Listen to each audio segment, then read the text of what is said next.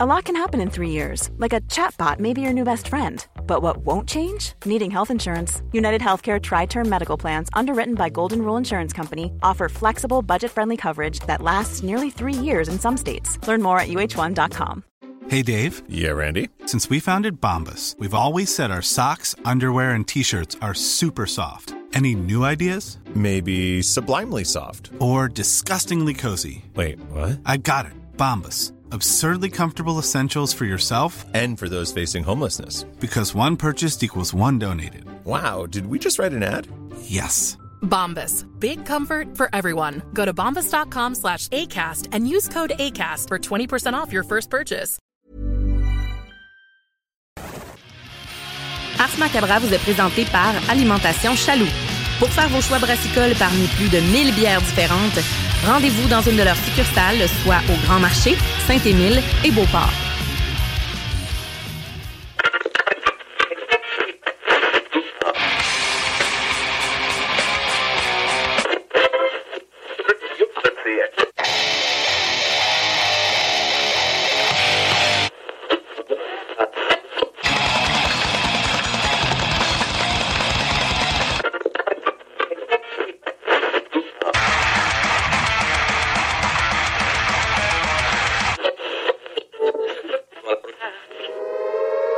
Avertissement. Ars Macabre est une émission axée sur la musique et la sous-culture métallique qui se veut totalement libre, sans filtre ni censure.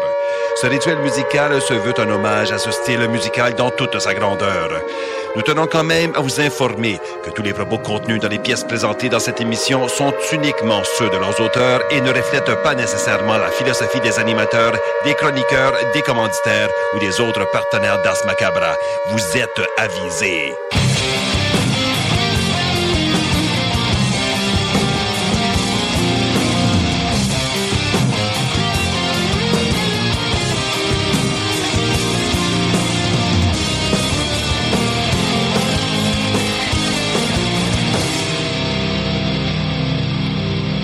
Salut les métalleux, bienvenue à l'épisode 289 d'Ars Macabra. Vous êtes avec Matraque encore une fois. Et habituellement, je suis euh, accompagné de Sarah, mais ce soir, euh, Sarah avait un empêchement, donc euh, ben, elle, elle peut pas être là. Et ben, en fait, quand elle m'a dit qu'elle avait de quoi, je me suis dit, je vais essayer de... Ça serait le fun de faire de quoi de peut-être un petit peu différent. Et c'est ce qui m'amène au, au, au, pacing de ce soir, en fait la formule qu'on va avoir ce soir, j'ai décidé de faire appel à un de mes anciens euh, bras droits, euh, qui a été mon co-animateur pendant un petit peu plus qu'un an euh, pour Ars Macabra. Donc, je suis allé chercher Stan. Salut Stan, ça va? Salut, yes, carrément. Yeah, yeah. Hey, je suis tellement content d'être ici. Là. Ça me rappelle tellement des souvenirs, c'est incroyable. yes. Puis là, maintenant qu'à y aller à l'ancienne, on s'est dit, euh, on, on, fait vraiment concept à l'ancienne. Fait qu'il n'y aura pas de live à soir sur les internets. Et on y va avec une thématique euh, old school, donc euh, le, le, début, le proto-métal, le métal. En fait, c'est ça, ça fait un bout qu'on n'a plus de thématique, euh, d'épisodes thématiques. Et là, ben, pour ce soir, on est allé avec un retour de ce thème-là. Donc, le proto-métal, c'est du rock avec pas mal de beats 70. Oui, exactement. Tu sais, la racine, les débuts, débuts, débuts du métal, ou les groupes qui ont comme amené les, le son, euh, qui a initié le métal, même si c'est pas à 100% des groupes métal, c'est des groupes qui ont comme donné une certaine base, qui avaient aucune idée que ce qu'ils jouaient finirait par s'appeler métal. Exact, exact. C'est souvent ça qui arrive hein, avec euh, les, j'allais dire les créateurs de style ou de genre, là, mais ils, ils savent pas. C'est juste, ils font ce qu'ils ont dans, dans les tripes, puis ça donne de quoi, puis il y a d'autres mondes qui suivent la vague à un moment donné, puis ça devient un mouvement. Donc, euh, c'est ça qu'on a pour euh, ce soir en termes de musique. Et avant d'aller plus loin, je veux saluer les gens qui écoutent depuis CGMD ici à Lévis, dans la région de Québec. Salutations à ceux qui écoutent depuis CFRED dans le Grand Nord, ainsi qu'à CIBL dans la grande région de Montréal. Vous êtes salués, chapeau bien bas. Et pour ce qui est du reste, euh, je disais thématique, bon, heavy metal traditionnel. On va avoir évidemment du beat, mais on va avoir, tant qu'à avoir Stan avec nous autres, on s'est. Euh, en fait, j'ai demandé de préparer un bloc de laisse. C'est quoi le bloc de laisse? C'est une chronique éditoriale de Stan. Et euh, tu es arrivé avec de quoi de vraiment intéressant? On vendra pas le punch tout de suite, mais euh, j'ai le feeling que pour les auditeurs vont, vont trouver quelque chose euh, là-dedans, tu sais, parce que c'est c'est un sujet qu'on parle parfois, c'est un sujet un peu tabou dans le métal. Ah oui. Fait que, euh, bref, un peu plus tard dans le show, le bloc de l'Est avec Stan. Sinon, ben, vous aurez vu passer ceux qui sont abonnés au compte Instagram du show. Euh, au lieu d'être les choix de Sarah pour ce soir, ben, c'est les choix de Tonton Matraque. Et ceux qui me connaissent savent que j'aime la bière foncée et torquée. Donc, euh, c'est ça qu'on va goûter pour vous ce soir. Et il va avoir également l'enfant terrible du lac qui, euh, après son film Dome Alone, va pouvoir être disponible avec nous pour faire sa chronique avec euh, sa chronique de, de, de faits alambiqués. Donc, euh, j'en dis pas plus là-dessus. Et là, ça m'amène à l'autre affaire, dernière affaire avant le bloc publicitaire. On vous demande la question de la semaine sur la page Facebook d'Ars Macabra. Et cette semaine, on demande aux auditeurs, c'est quoi votre band de heavy metal traditionnel préféré? Et là, par heavy metal traditionnel préféré, c'est pas obligé d'être un Ben 80.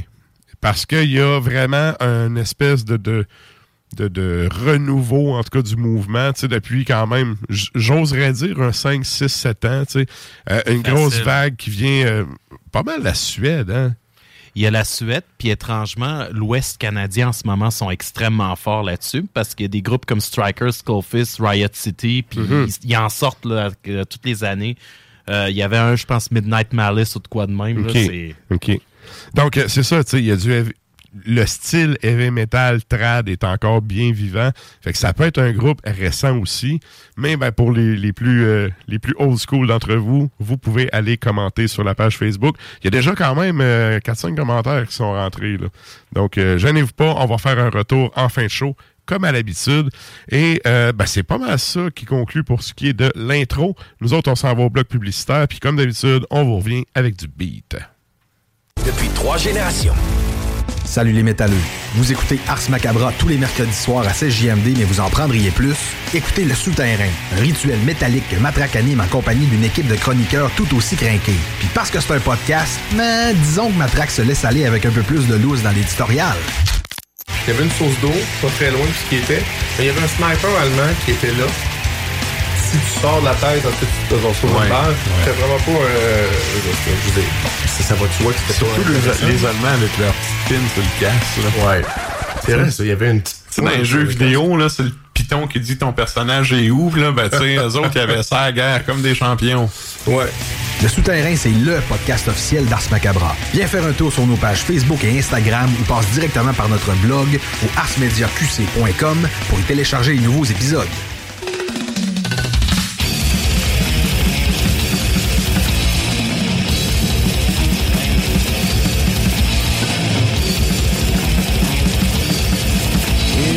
Toujours à l'écoute d'Ars Macabra, épisode 289. Et là, ben, on y va avec un premier bloc musical. Puis, euh, ben, pour chacun des blocs, tu es allé avec une... euh, tu t'es préparé un petit quelque chose, dans le fond, parce que faut savoir que dans le... le choix à soir, il y a trois tonnes, c'est moi qui sont allés, qui est allé chercher. Le reste, c'est Stan qui a monté ça. Euh, allé les chercher avec une progression voulue et explication. Je te laisse aller. Oui, ben c'est exact. J'ai essayé de reculer le plus loin possible euh, dans, dans la ligne du temps par rapport au euh, début du, euh, du métal. C'est sûr que là, les débuts du métal, c'est toujours une question d'interprétation, mais je dirais Ouais. qu'il semble avoir un consensus auprès des historiens puis des musicologues, comme quoi qu'il y a trois groupes principaux Mhm. qui auraient commencé le, les, qui auraient composé les premières chansons metal ever. Ok. Ces trois groupes-là, évidemment, il y a Black Sabbath, Deep Purple puis Led Zeppelin. Puis, tu sais, trois bands qui sont vraiment cultes, chacun à leur façon. Tu sais, Ah Sabbath est, est comme le numéro un, là, mais Led Zepp, à cause du jeu de Git, Exactement. ça, ça- tu sais, les solos, puis le côté, euh, tu sais, guitare héros, là, Ah est- oui. je crois, en tout cas, personnellement, je trouve que c'est vraiment hérité euh, de, de Led Zeppelin, là. Ah, puis écoute, Terrence des Immortals, c'est quoi si c'est pas Cashmere, une version improvisée de Cashmere de Led Zeppelin? Mhm. Tu sais, c'est... Mhm. Good. Et là, euh, c'est ça, dans le fond, tu es allé nous chercher les trois bennes pionniers, donc on va se taper ça. C'est quoi les pièces qu'on va entendre? Donc, euh, Black Sabbath, euh, je suis allé avec une pièce qui me plaît bien personnellement, c'est Hole in the Sky, parce que mon album préféré, c'est Sabotage. Euh, Deep Purple, c'est Speed King, qui est vraiment, euh, c'est le death metal de 1970. C'est épouvantable comment c'est violent pour l'époque. Puis euh, aussi Immigrant Song de Led Zeppelin qui a fait un peu un, un feeling similaire où ce que le son de guitare est particulièrement pesant. Il y a particulièrement beaucoup de disto Ouais, pour les guides saturent sur un méchant temps. Là. Ah oui, ça, c'est parle de. Viking. C'est l'ampli euh, l'ampli à lampe à broil. Là. Ok, oui. Comme on l'aime. Que, Exactement. On s'en va se clencher ça, drala.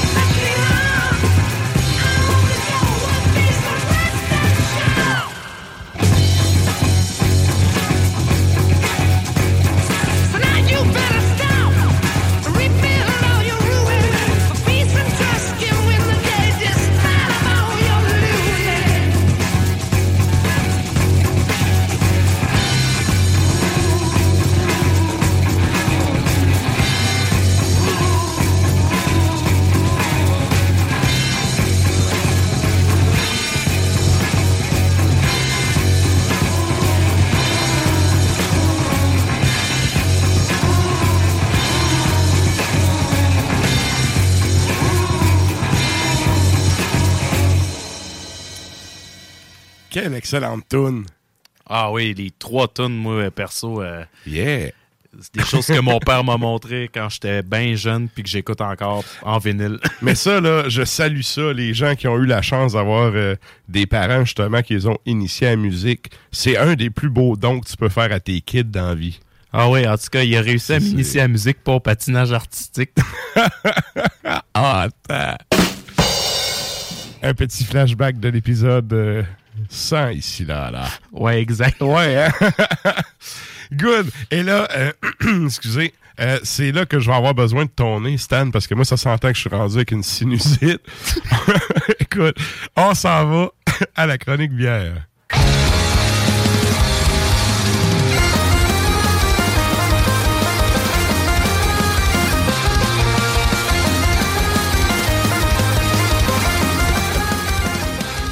Là, ben, comme je disais en début de show, euh, cette semaine, c'est moi qui est allé faire la sélection euh, des produits de ce soir. Et, ben, en fait, il y en a une que j'ai déjà goûtée. Il y en a une autre que j'étais très curieux. Et euh, il y en a une autre, la première qu'on va goûter ce soir, que je connais pas, puis que j'ai vraiment, je me suis vraiment fait avoir par, j'allais dire, par la pochette, là, mais par les illustrations. Fait que, ben, sans plus tarder, on y va avec la première.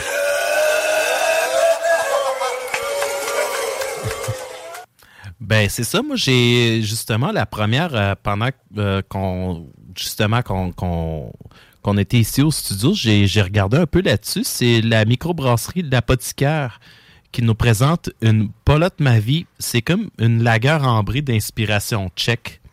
OK. Ouais. Pa- parce qu'au nom, ça semblait tchèque, mais moi, je me suis fait avoir par le, le culte païen à Rawdon, sa canette. C'est ça. Mais eh, on parle ici, c'est une lagueur, dans le fond. C'est une lagueur ambrée Ok. d'inspiration tchèque.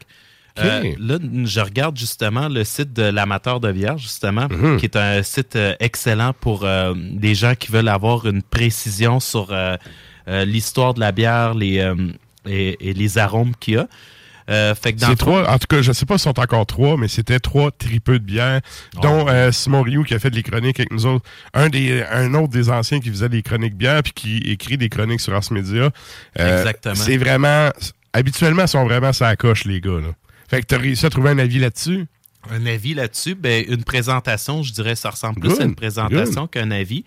Puis c'est sûr que euh, la bière, c'est comme toute chose, euh, ce qu'on goûte d'une personne à l'autre, euh, c'est pas les mêmes arômes qui ressortent parce qu'on n'a pas le même palais. Mais je suis très d'accord avec ce qu'il dit sur le goût légèrement caramélisé. Mhm. Je le trouve tellement. euh, je trouve que cela décrit tellement bien euh, l'attaque de, de- de la bière. Puis moi, je trouve qu'il y a comme un petit goût boisé. Étrangement, je le vois pas là-dessus. Mais je trouve vraiment que je trouve vraiment que on le sent. Je Ben, sais pas ce que tu en penses. Moi, moi, je suis encore à sentir, à essayer de sentir. Il y a un côté effectivement un peu caramel, sais, sucré, mais pas trop au nez de ce que je sens. Euh, vite de même, tantôt, à couleur, j'ai versé le vin d'orge à côté, je me suis dit, bordel, ça a la même couleur les deux. Absolument. On est vraiment, tu sais, c'est. On est vraiment dans le. Probablement toffee, là. C'est ça, c'est parce que je pense que ici, ce qui donne cette couleur-là, c'est l'orge qui est grillé, Mhm. puis qui a comme caramélisé, fait que ça a dû faire des dépôts euh, qui, qui ont dû justement euh, euh, pigmenter la couleur. Oui, ça le fait. Ma fée Clochette dit que ça le fait.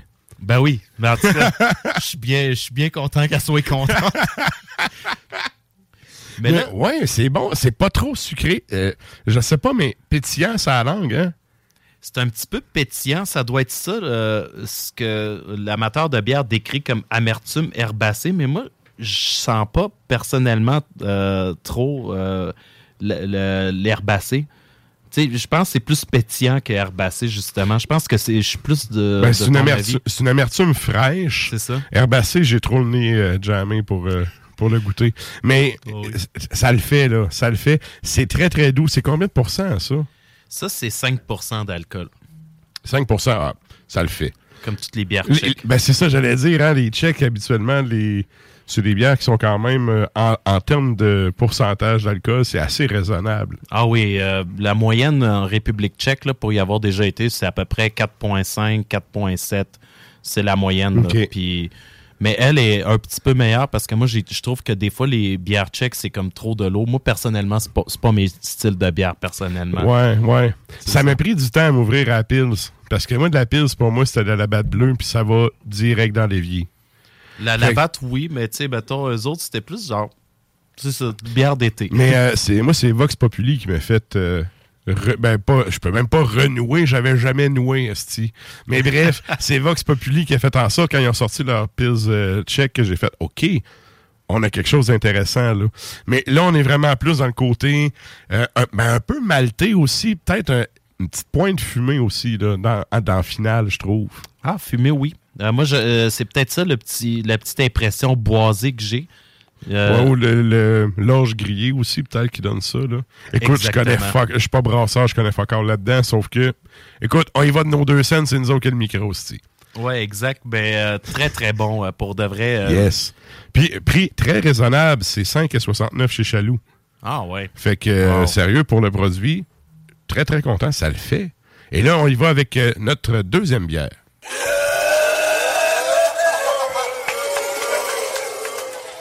Et là, celle-là, c'est un vin d'orge américain qui a été brassé par euh, la micro du Castor. Oui, exactement. Le, le vin d'orge, euh, cette micro, évidemment, elle s'est imposée. Elle n'a pas euh, besoin de présentation. Qui, qui n'a pas vu des produits de Castor, euh, s'est rendu qui sont même dans toutes les IGA, dans tous les métros et tout ça. Ouais, puis même euh, avant qu'il soit disponible par ici, c'était. Il y avait déjà une certaine renommée. Tu sais, moi, je travaillais dans la bière, là, puis le monde les demandait les produits. Ce que je trouve cool, c'est que depuis qu'ils ont agrandi leur réseau de distribution, ils ont quand même gardé le standard de qualité qu'il y avait. Oui. Ce qui est un très, très bon point positif parce qu'habituellement, qui dit plus de volume dit drop de qualité, puis ça n'a pas été le cas dans, dans leur cas. C'est exactement ça. Ils ont même fait une bière euh, pour, euh, pour euh, venir en aide à l'Ukraine avec des ingrédients ukrainiens. Je crois que c'était exactement eux. Euh, fait que là, ils ont pris euh, justement du, euh, du blé, puis comme des ingrédients qu'on retrouve souvent dans la nourriture ukrainienne. Ça a été une édition limitée, puis ils ont réussi leur coup. Tout pour dire Castor, c'est quand même une valeur ça. Ils n'ont pas besoin de présentation. Puis justement, en parlant de ce produit-là, incroyable, je trouve. Mais ça, là, vin d'orge américain, c'est pas quelque chose de nouveau. Ça fait quand même, euh, tu sais, il sort depuis un bout.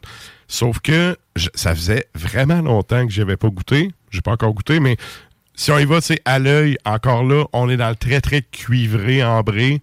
Un petit peu plus pâle, je trouve, que la première. C'est ça, c'est que c'est comme on dirait que il y a le il y a un côté caramélisé, mais il est comme plus crémeux un peu. C'est peut-être pour ça que on, on a un- euh, une couleur un petit peu plus euh, pâle et Ça moins- dirait, il y a un petit bitume sur le top. Oui, oui. Elle aurait raison de dire ça. Ouais. C'est Hey, mais c'est bon. C'est pas trop amer. Attends un petit peu, faut que ma fille. Oui. Pas trop amer, c'est quand c'est doux pour un vin d'orge. C'est doux, puis il fit bien avec ta première sélection parce qu'on a encore un petit goût caramélisé.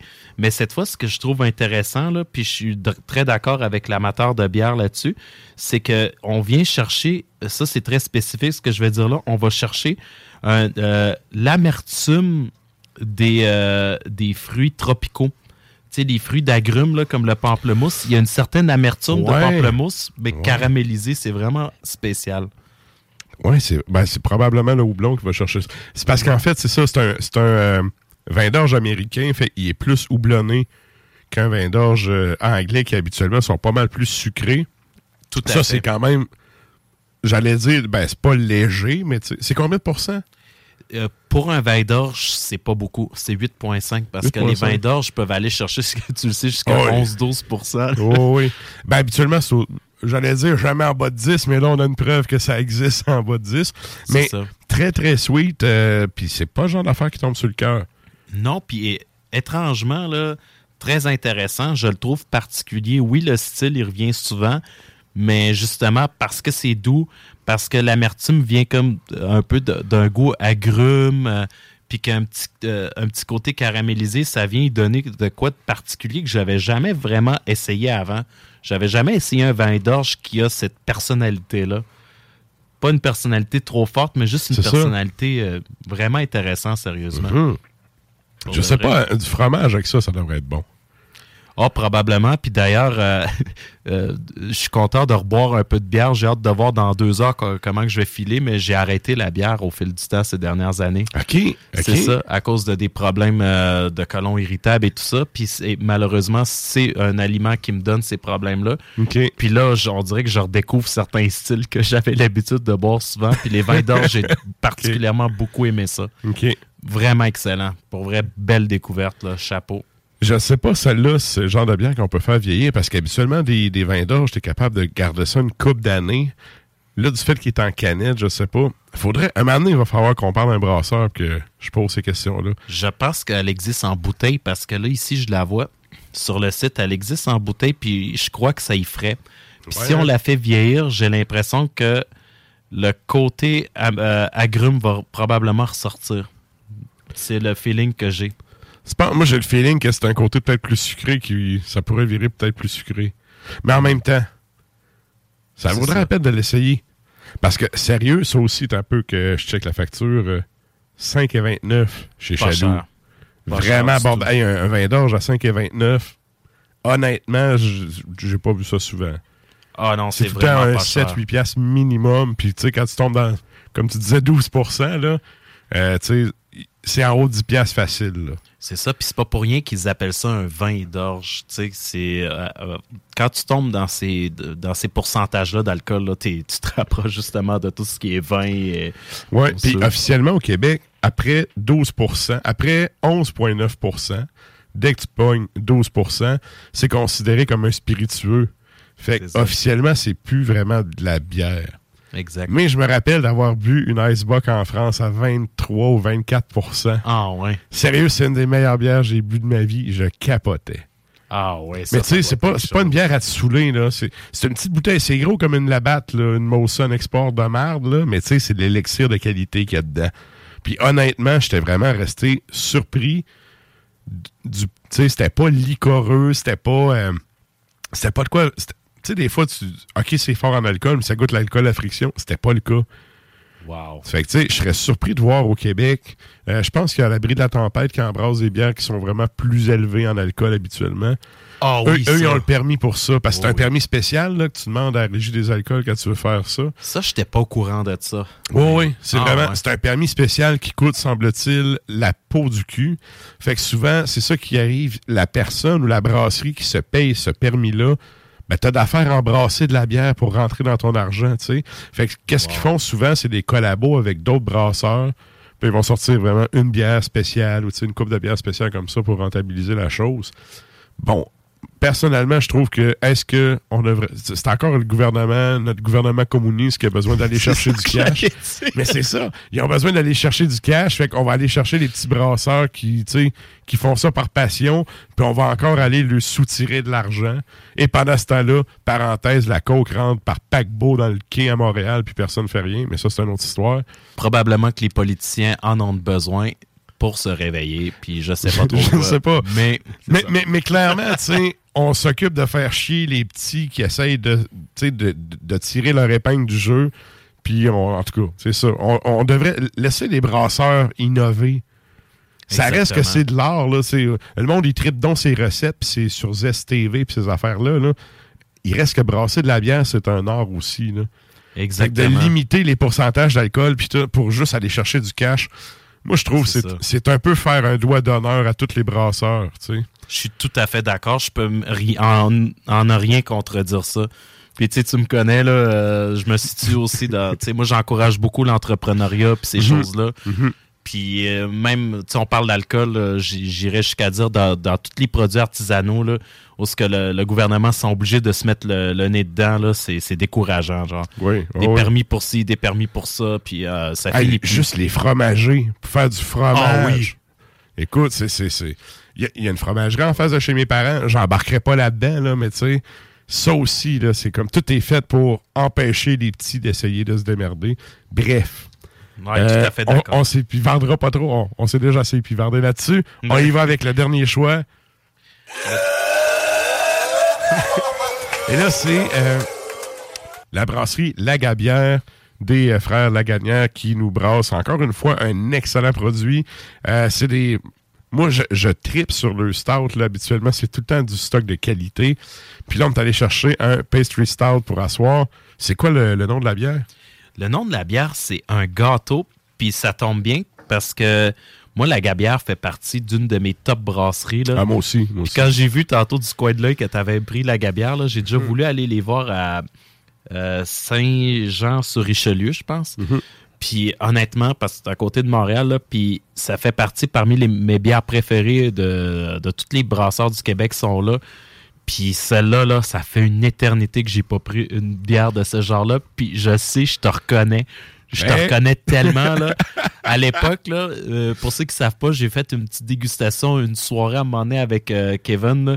Puis quand on ouvre des stouts, Kevin, il a un sourire jusqu'aux oreilles. Puis quand j'ai pris ma- la première glouche, je reconnais. là, C'est tellement ta palette, ça. Yeah. Ah ouais. Écoute, foncé. Vraiment foncé puis torréfié. Foncé, torréfié, un petit goût un peu chocolaté, puis ça, là, quelle idée de génie. Le goût de framboise mélangé au chocolat dans la bière. Quel bon dessert. Ben, tu sais, tu vois, vite de même, à l'œil, on est dans le très foncé, très, très opaque. Ben oui. On a un col, euh, col de mousse qui reste quand même sur le verre. Petit bitume également sur le top. Puis, tu sais, ça fait quand même un petit bouquet inversé, là. Puis, ça reste, là. Ah ça, ça, oui. ça doit pogner dans la moustache, ça. Ouais, ça, ça paraît pas trop. Ça paraît pas, je te dis. Ah Ouais, non, c'est... la framboise au nez est vraiment là, puis le côté chocolat. Je sais pas l'amertume, par contre, si c'est le chocolat ou le houblon. m'a goûté à ça. L'amertume, probablement qu'elle doit venir du, euh, du côté un petit peu, justement, euh, chocolaté, noisette, euh, m- malt, orge, euh, parce que là, j'ai pas, j'ai pas la page. Mais wow! Ah, c'est le chocolat, bon. c'est l'amertume du chocolat? Puis t'as le côté, t'as vraiment le. le... T'as un peu, faut que je demande à Val, là. t'as un peu. Val, c'est quoi que je ressens dans mes molaires? C'est. Hey, ça, c'est un coup de cap d'acier dans tes dents. Merci Val. Les framboises viennent vraiment pogner. Tu sais, les dents de sagesse que tu t'es fait enlever, t'es sans encore. Ah oui, ça, ou, ou- ou l'expression tu salives de, de- Ouais, ouais. de- du fond de la bouche. Là. Mhm. Je comprends très bien ce que tu veux dire. Là. Très, très bon produit. Mais c'est équilibré pareil, comme gars, c'est pas trop torqué. Pas trop torqué, je dirais que euh, ce qui m'a surpris la première glue, c'est, le petit côté un peu surette. Euh, parce que d'habitude, les stouts euh, desserts de même là, sont un petit peu plus sucrés, un petit peu moins Ouais. surettes. Elle est plus framboise que chocolat. C'est ça. Mais c'est cool, ça fait différent. Ça fait différent. Moi, c'est ça. Là, on est, on est dans les questions de goût. Personnellement, moi, je suis moins bière sûre. Je suis plus des grosses stouts, là, tu sais, vraiment Ouais, fort. ouais. Mais euh, pour une bière qui a un goût framboise, là, elle est quelque chose. Justement, peut-être parce que c'est une stout avec la saveur framboise. Ça a du torque. Et là, ben, ça, tu vois, ça sort à, euh, à 5,89. 5,89 chez Chaloux. Très, très honnête. Honnêtement, là, ça, c'est l'autre affaire. Tu sais, si Sarah était là, elle se marrerait de ma gueule parce que ma bière de warm-up, habituellement, c'est la, c'est la troisième cercle, je crois, qui est aussi faite par la gabière. C'est le genre de biscuit Oreo qui a sur le top avec un genre de soleil en arrière. Oh, wow. C'est vraiment éblouissant. Et c'est ça, c'est ma bière de warm-up. On est vraiment, on n'est pas loin de ça, mais avec le côté framboise vraiment plus prononcé. Mais c'est assez rond, assez doux en bouche, là. Pas trop trop agressif. C'est combien de pourcents, ça? c'est 10,2. Euh, Ben, tu celle-là vois, ça, c'est est dans la norme. Ça, c'est dans la norme, mais 10.2, mais c'est 13, ça goûte pas tant alcoolisé. Il n'y a pas de chaleur d'alcool. Il n'y en a pas. Et peut-être même une petite affaire plus forte que ce que devrait l'être parce que autres, normalement, les stouts, j'ai la, comme moyenne en tête 9,5 à peu près. Fait que Ouais, habituellement, c'est assez, c'est ça. ça- c'est ça. Oh, en haut de 8, là. Ah oui, solide. En haut de 8, mais tu sais, dans des. euh, là, on est dans le pastry stout, là. On est pas mal autour de 10 habituellement, là. Ah. Good. Très, très bon. Et ça, euh, écoute, je pense que c'est une bière qui suffit à soi-même. Je ne jouerai pas le foodies, je le suis pas, mais ça se prend tout seul comme un grand. Ben là, on l'a partagé à deux, mais ça se prend tout seul comme un grand. Ouais, un gros merci pour ça, sérieux. C'est vraiment, vraiment cool. Merci, Stan. La chronique bière d'Ars Macabra vous a été présentée par Alimentation Chaloux. Trois points de vente pour vous servir. Grand Marché, Saint-Émile et Beauport. Passez voir leur belle équipe pour obtenir des conseils sur les produits disponibles en magasin, pour vous procurer les plus récents arrivages houblonnés, de la bière de soif aux élixirs de qualité supérieure des microbrasseries du terroir. Et là, ben, nous autres, on y va avec un autre bloc musical et euh, t'es allé chercher. Écoute, moi, là, tu vois, tu m'as reconnu avec mes stouts. Moi, je te reconnais avec le bloc qui s'en vient. Oui, exactement. C'est typiquement, tu sais, chaque tune, je sais pourquoi tu l'as choisi, mais je te laisse, euh, je te laisse le présenter. Ouais, ben c'est ça, c'est parce que, tu sais, évidemment, euh, moi, je suis un grand maniaque de speed metal. là. Ça, c'est c'est pas un secret pour personne. Puis, euh, je te vois sourire, c'est ça. Euh, dans le fond, même le speed metal, euh, c'est quasiment euh, une branche à part qui a ses propres pionniers. Puis on parle souvent de métal puis de double pédale. Fait que moi, euh, les- le prochain bloc, je suis allé avec les débuts de la vitesse dans la musique. Les tout premiers groupes à jouer vite, à avoir de la double pédale ici et ça. Puis une tune qui va vous surprendre, à moins d'être un historien de la musique. La première chanson, c'est Queen, Stone Cold Crazy. Très peu de gens savent que Queen est effectivement un des tout premiers groupes à avoir composé une des toutes premières tunes de speed metal. Mais c'est écrit sur Wikipédia. Dans l'article de, de speed metal, il quote carrément. Ah ouais.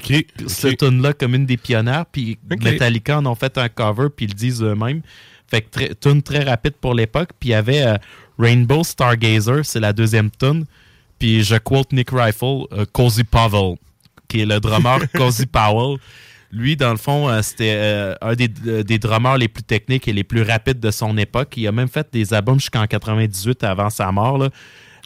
Son dernier album étant avec Ingve Malmsteen. Vraiment, là, vous allez l'entendre tantôt, il clenche sa double pédale à l'intro.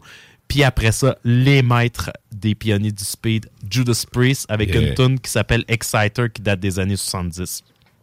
On s'en va là, puis on vous revient. ah, c'est vrai, après ça, bloc publicitaire, puis le show continue.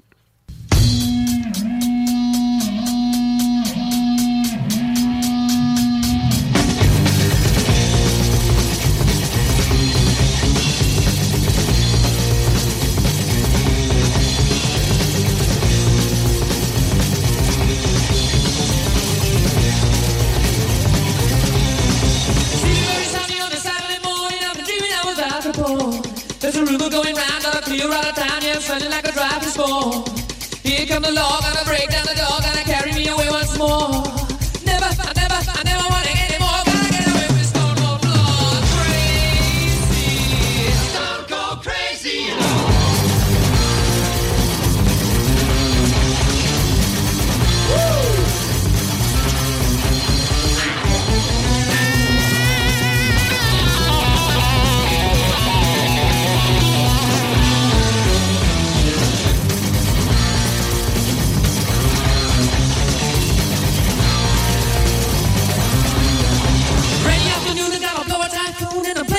much more. Anymore, anymore, can I take it anymore?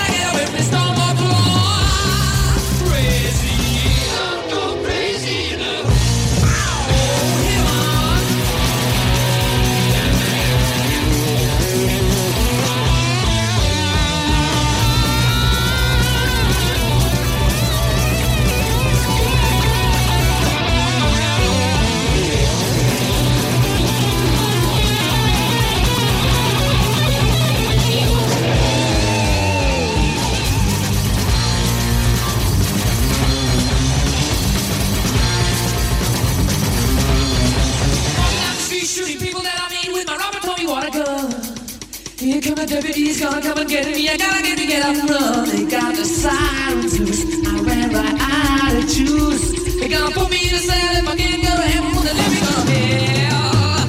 Crazy, don't go crazy, you know.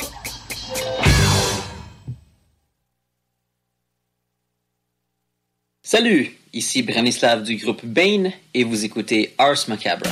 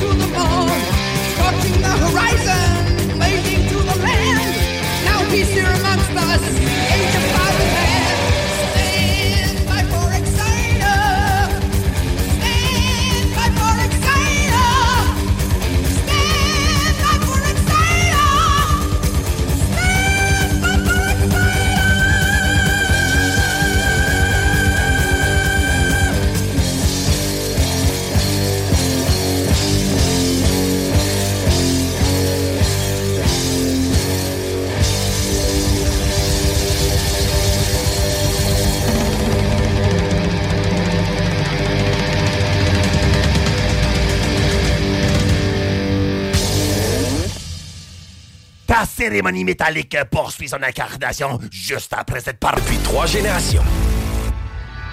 Salut, c'est Sarah Das Macabra. Tu nous écoutes tous les mercredis à CGMD, mais tu en prendrais plus. Sache que Matraque anime également Le Souterrain, un podcast métallique constitué d'une autre belle équipe de crinqués tout aussi passionnés. Et parce que podcast rime avec opinion, il n'y a pas juste Matraque qui râle et qui se sert du crachoir. La seule affaire que je verrais plus, c'est le trémolo flottant, puis toute la patente, là, qui, qui est plus commun chez vous. Mettons, en ouais. ça de fin. Ouais. Tu sais, qui est. euh, Mais tu sais, il y a- il y, a deux écoles de pensée. Hein. T'as la première qui adore ça. Tu sais, les crosseurs de manche à la Dimebag. Puis t'as ceux qui détestent ça parce Ouais. que ça fait juste détuner ta guide. Parce qu'un vrai Floyd Rose, on l'a vu, tu te rappelles, quand on allait chez Bodé, euh, jamais avec sa Jackson. hein, Ouais. C'est ça. Puis, tu me rappelles aussi. Hein? Hein? Ben, je suis dans, hey, je suis dans chaise berçante. parce que, tu sais, Je me, je me- suis bercé là-dedans, t'étais au Sahel. Ben oui, ça a fumé des pop au bout. tout. Je me rappelle pas de ça. Puis, euh, ok, continuons. Puis oui, c'est ça. Fait que. euh, Le Souterrain, c'est le podcast officiel d'Ars Macabra. Viens faire un tour sur les pages Facebook et Instagram ou passe directement par le blog au arsmediaqc.com pour y télécharger les nouveaux épisodes.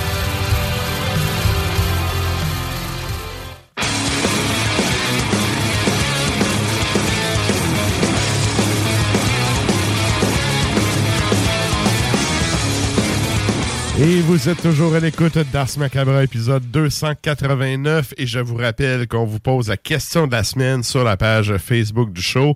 Euh, on vous demande cette semaine, c'est quoi votre band de métal traditionnel préféré? Et là, ça peut être du proto-métal, du métal trad des années 80 ou des bands qui sont dans la mouvance, euh, comme on parlait tantôt, l'espèce de- de renouveau, en fait, de passion et d'intérêt par rapport au heavy metal classique. Donc, vous pouvez aller commenter ça sur la page Facebook du show. On fait un retour en fin d'émission là-dessus. Et là, euh, on, a-tu quelque chose pour les shows de la semaine? Ou bien c'est le temps de faire des cadeaux de Noël puis fuck les shows? c'est pas mal le temps de faire euh, les cadeaux de Noël. Sinon, euh, je vous inviterai quand même à regarder euh, ce qui se passe au niveau de bord, la, la source, euh, l'anti, tout ça. Il semble quand même avoir des petits événements punk. C'est pas nécessairement métal. Mais pour, les avoir regardés, c'est des petits événements, tu sais, que si vous cherchez de quoi à faire, ça serait pas pire. Tu sais, comme par exemple, il y a White Mix euh, puis PEDA. Ça a l'air d'être pas mal, euh, pas mal du punk puis tout ça. Sinon, je sais que le, un bar qui est souvent vraiment le fun que, que des événements, mais c'est un peu plus boomer, là, c'est euh, le bar euh, Cécile et Ramon. OK, oui, ça, oui. des hommages à ACDC, Metallica, il y en des a hommages beaucoup, hein? Beaucoup. Ah oui. Ouais, ouais. À l'époque, euh, justement, je co-animais avec, euh, avec toi. Je, je- je les pluguais pareil. Là. Mhm, mhm. Puis on continue la tradition quand même. À toutes les semaines, il y a, il y a un petit quelque chose. Fait que, si vous voulez, vous pourrez aller voir leur page. Good. Et là, ben, ça, ça nous amène à un autre bloc musical.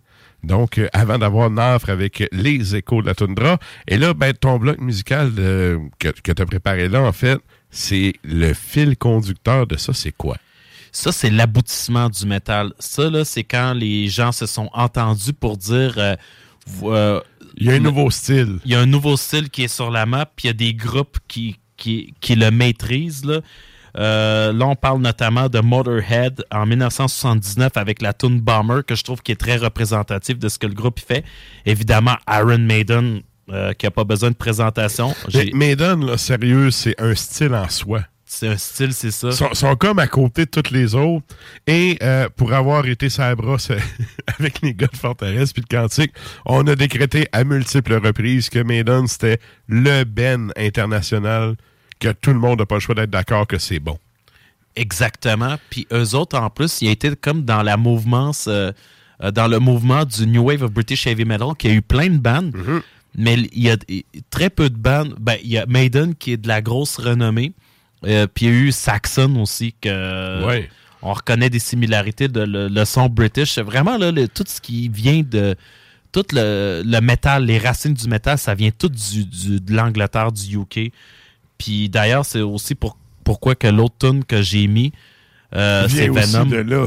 Ouais. C'est ça. À date, tout ce qu'on a écouté depuis le début de l'émission vient de l'Angleterre parce que c'est là que ça s'est, ça s'est inventé, le, le, le Mhm. métal. Mhm. Puis Venom, ben, ce qu'il faut comprendre, c'est que oui, on parle de black metal, de trash metal, mais eux autres, ils, ils runnaient dans la même année que Karen Maiden. Là, on parle quand même de 1981. Yes. Même si on a appelé ça autrement, ils étaient dans la mouvement, c'est un peu New Wave of British Heavy Metal pendant un bout. Puis euh, c'est ça. Fait que le métal était défini avec ces artistes. Good. Fait qu'on s'en va entendre ça, puis on vous revient juste après ça.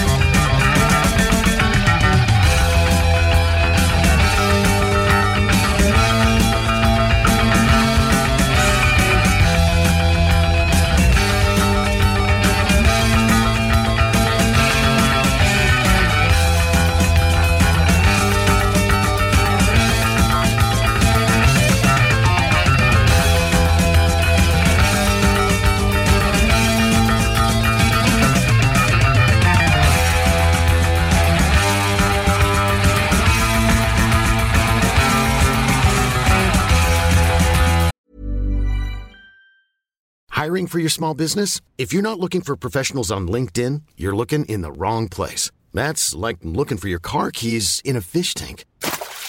LinkedIn helps you hire professionals you can't find anywhere else, even those who aren't actively searching for a new job but might be open to the perfect role. In a given month, over 70% of LinkedIn users don't even visit other leading job sites. So start looking in the right place. With LinkedIn, you can hire professionals like a professional. Post your free job on linkedin.com slash people today.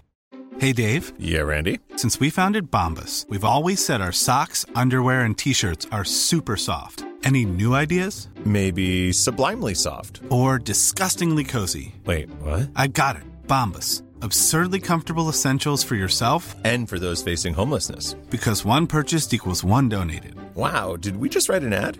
Yes. Bombas. Big comfort for everyone. Go to bombas.com slash ACAST and use code ACAST for 20% off your first purchase.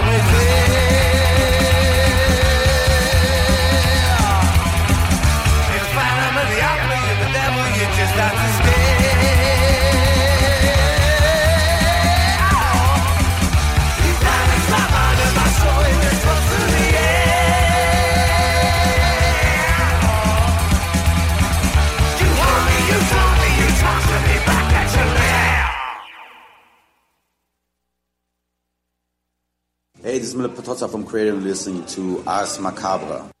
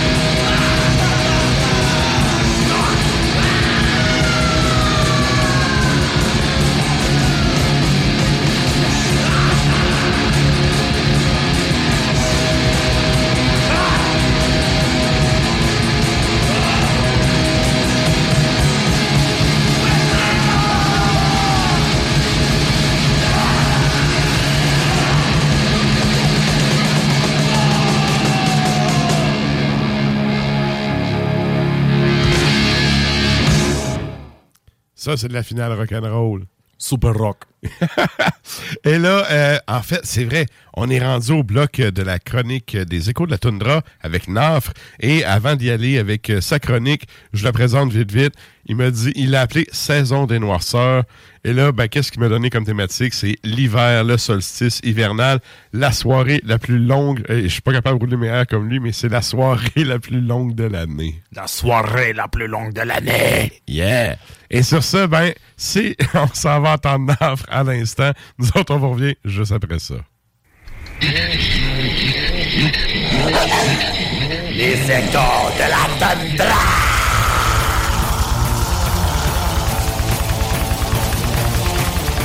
Ténébreux. salutations, cadavres montréalais et calumiotes, et tout ça d'ailleurs. Après un mois de répit, durant lequel j'ai effectué mon pèlerinage à la messe des morts 10 pour rencontrer mes condisciples et nos grands prophètes du black metal, je suis de retour à Tundra. Et je suis Nafra à cette convocation d'As Macabre pour encore, sous les auspices prédateurs de mon ombrageuse de terre glacée, vous faire un terrible serment de méditation noire, lumineuse et nihilistique. Et ce soir, la prédication que je tiens à vous projeter portera sur un sujet qui nous est tous profondément familier, mais simultanément étrangement méconnu. Quoique bicatèrement lumineux, son essence est insidieusement ombrageuse. Sa cause cosmiquement naturelle et son pouvoir indéniablement total. Appelons-le comme nous le voudrons, mais reconnaissons-le par toutes ses diverses expressions. Albanarthan, Saturnal, Koroshun, Yul, Dies Nalis Solus Indicti ou Noël. Nous sommes là les cadavres, au gris portail menant la saison des noirceurs. Bientôt la froide obscurité sera son zénith. Et ici à Iqaluit, la capitale du Nunavut qui est juste au sud du cercle polaire, nous n'aurons le 21 décembre que 4 heures et 20 minutes de luminosité. Donc, presque 20 heures de noirceur totale. Si ici au Nunavut, la neige et la glace nous apportent une accessibilité aux terres plus lointaines et de l'autre bord de la baie Frobisher, donc accès à du gibier et à de la pêche, il n'en demeure pas moins que la saison de blizzard, de vents violents et de froid extrême, et aussi d'isolation sociale, d'adynamie et de mélancolie, et brutalement cruelle. Que l'homme s'est donné des pratiques et croyances particulières pour transiger avec la mortelle peur et angoisse que le périple de l'hiver suscitait intensément en lui. La saison est véritablement une épreuve colossale dont le dénouement n'a que deux possibilités. Survivre mourir. Mais a également à retenir des croyances et légendes spécialement associées à l'hiver. Les tous rattachés à la mort et aux noirceurs hivernales. Plongeons alors ensemble dans les noirceurs et la froideur de la saison pour les connaître. En Bretagne celtique, les anciens Gaïgels craignaient l'arrivée de Beira, la reine de l'hiver, également appelée Kéliak, littéralement la vieille femme. Associée à la sorcellerie et au mystérieux, l'ancêtre de leur terre, ayant créé les montagnes, les falaises et autres éléments topographiques en marchant à travers les îles, accidentellement laissant tomber des pierres de son panier en osier. Mais on dit qu'elle rôde toujours, combattant le printemps à coups de son bâton magique ou bien à l'aide d'un marteau avec lequel elle frappe le sol et cause partout le gel. Entre la Sawin et la Beltane, elle est souveraine incontestée du paysage et on prémet tous ses habitats, causant toutes sortes de calamités saisonnières, soit les tempêtes de neige, la mort du bétail, le gel et des plantes, la perte des réserves la perte de réserves au rat, la maladie et le prolongement de l'hiver. Ici, en Amérique du Nord, maintenant, les antiques peuples algonquiens ont, pour d'intensément justifiables raisons, vivement craint qu'une famine hivernale n'excite la fin d'un homme ou d'une femme au point qu'elle devienne une voracité cannibale insatiable. Ici, ils nous ont avertis de l'existence de leur forêt d'un être nommé Chinou, Kiwako, Hachan ou encore Wendigo. Avec l'arrivée de l'hiver, le Wendigo migre vers les terres plus méridionales, guettant les chasseurs qui rôdent solitairement dans son territoire, les descendant comme sa proie à lui. Ou encore, on dit que ces sinistres créatures hantent les forêts entourant les camps et les villages, essayant de la prendre possession des faibles et des lâches d'esprit pour les induire à devenir Wendigo et à leur tour dévorer leurs prochains. Véritablement, si je vous le prouve, les cadavres, l'hiver est une saison d'épée horreur passable. Puis je me tiens bien sûr à mentionner la Yule, autrement appelée Yuletide ou plus anciennement Yuleblock, soit le sacrifice au dieu de la mi-hiver célébré par nos ancêtres païens germaniques de la Germanie antique à la Bretagne anglo-saxonne, ainsi que par leurs plus récemment christianisés cousins scandinaves, soit les Norses. Pour eux, le jour du solstice hivernal constituait le tournant cosmique du monde entier, étant l'achèvement d'un autre cycle annuel de vie et de mort, et finalement, avec un retour de la luminosité suivant le prolongement graduel des jours, d'une renaissance. En raison de l'ambiguïté présente entre les deux cycles toutefois, et du temps morne saisonnier qui rappelle le silence de la tombe, celle-ci était une nuit particulièrement malencontreuse. Surtout, il y avait un rituel hyper naturel qui pouvait y prendre place, que le folklore rappelle Wundendasrir, Herr Laughing, The Devil's Dandy Dogs, Ascoreia et la Mesnielquin, entre autres. En français, la chasse sauvage ou chasse fantastique.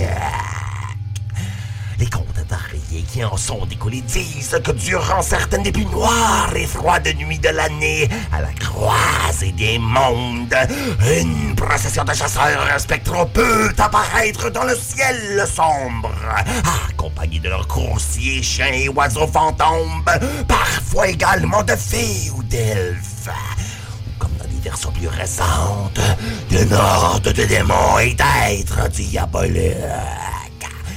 Le chef du groupe change également en fonction du lieu, mais dans la grande majorité des contes, la chasse est dirigée par Odin ou Wotan, sous la forme du Yolfafr, qui lui parcourait alors le ciel monté sur son cheval à huit pattes magiques Sleipnir. C'est pourquoi on conseillait que tout le monde reste à l'intérieur pour festoyer. La vraie raison étant qu'il devrait craindre de sortir, de peur d'être surpris seul et enlevé par la chasse sauvage et par cette figure païenne. Un dieu de la mort qui est maintenant et à tout jamais l'ennemi infernal de Dieu et des âmes. Ah, c'est le pouvoir de l'hiver rendu mythologiquement. Là, j'arrive au Nunavut, mon monde à moi et à ses anciennes peurs hivernales. Ici, en toundra, les mœurs des Inuits sont naturellement fondées sur une grande frayeur de presque tous les grands esprits de la terre, du ciel et de l'océan. Tarkik, l'homme-lune, étant la seule exception. Mais la plus redoutable est Sedna. Celle en bas, la monstrueuse mère des mammifères marins et plus importante entité surnaturelle. Comme je vous l'ai déjà expliqué il n'y a pas si longtemps, celle qu'on appelle aussi Nuliayuk était à son origine une femme tuée par son père, qui l'avait projetée par-dessus le bord de son kayak et battue sur ses doigts afin de fuir la violente colère d'un mauvais chaman. Elle qui avait sombré dans le fond marin, elle a devenu une divinité des bas mondes, imprévisible et irascible. Lorsque fâchée par les plusieurs tabous enfreints, elle choisit de sinistrement retenir le gibier chez elle pour en empêcher l'accès aux chasseurs, causant des famines qui décèment des populations entières. On dit même que c'est elle qui cause les blizzards, les froids les plus glaciaux ou encore de mauvaises chances qui peuvent soudainement affliger un chasseur sous forme de blessures, de maladies ou d'affaires psychologiques, ou même de malédictions banales comme l'égarement ou la perte d'objets. Et justement, elle aussi, comme le Wintico, comme Kelly Hart, comme Odin, et d'autant plus puissante et épouvantante, donc importante, lors de la cruellement froide et noire saison hivernale. De tels antiques savoirs presque oubliés du Nunavut, de la Germanie païenne et des terres autochtones, ni d'encore plus anciennes, plus primitives peurs, maintenant pour vous, afin de sépulcralement célébrer cette noire saison du grand froid, je ressuscite prestamment pour la calamité hivernale. Je ressuscite prestamment pour la calamité hivernale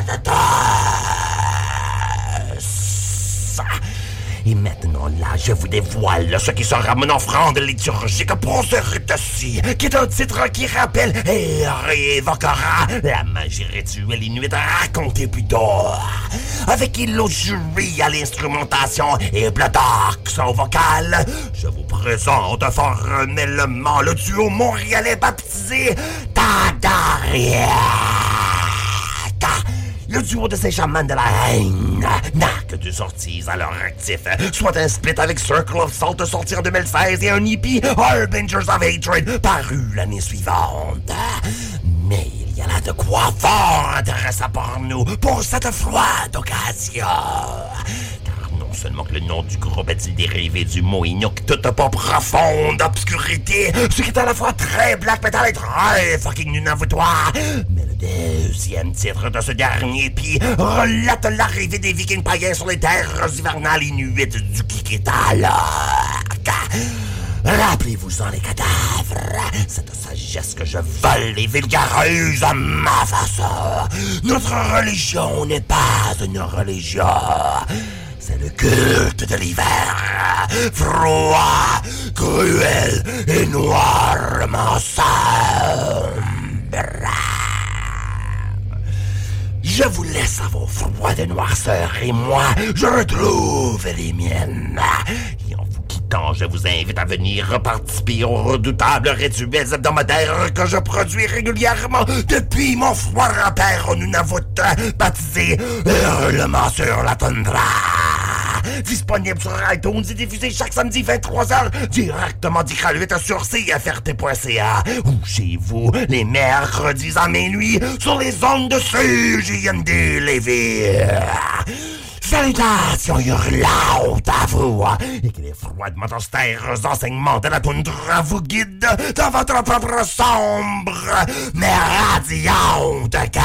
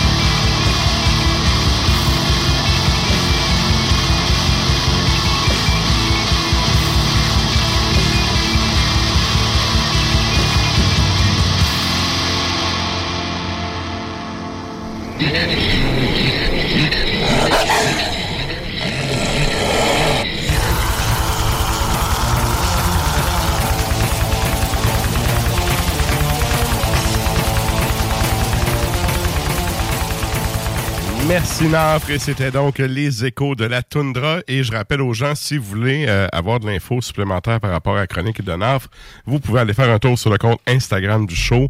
Euh, Il y a des images qui sont disponibles avec euh, son contenu. Et en même temps ben il y a également des images qui sont en contenu avec en lien du contenu avec la chronique du bloc de l'Est.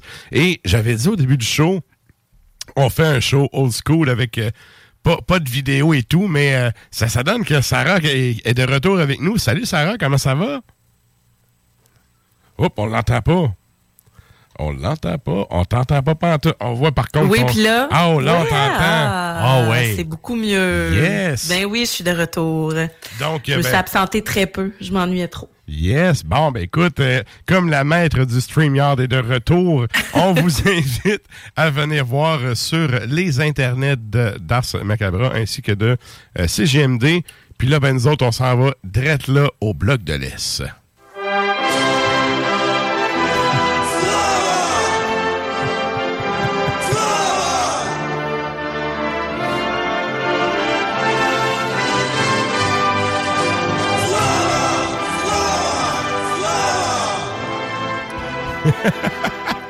Et donc, euh, ben, pour le bloc de l'Est. Depuis trois générations. Salut les métalleux. Vous écoutez Ars Macabra tous les mercredis soirs à CJMD, mais vous en prendriez plus.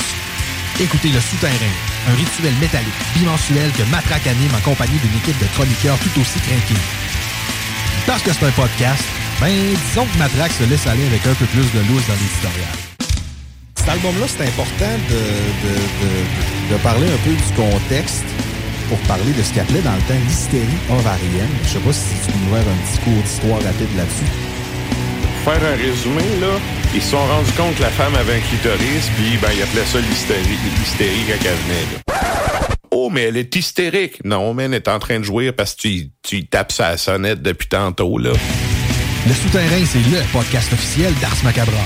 Viens faire un tour sur nos pages Facebook et Instagram ou passe directement par notre blog ou arsmediaqc.com pour y télécharger les nouveaux épisodes.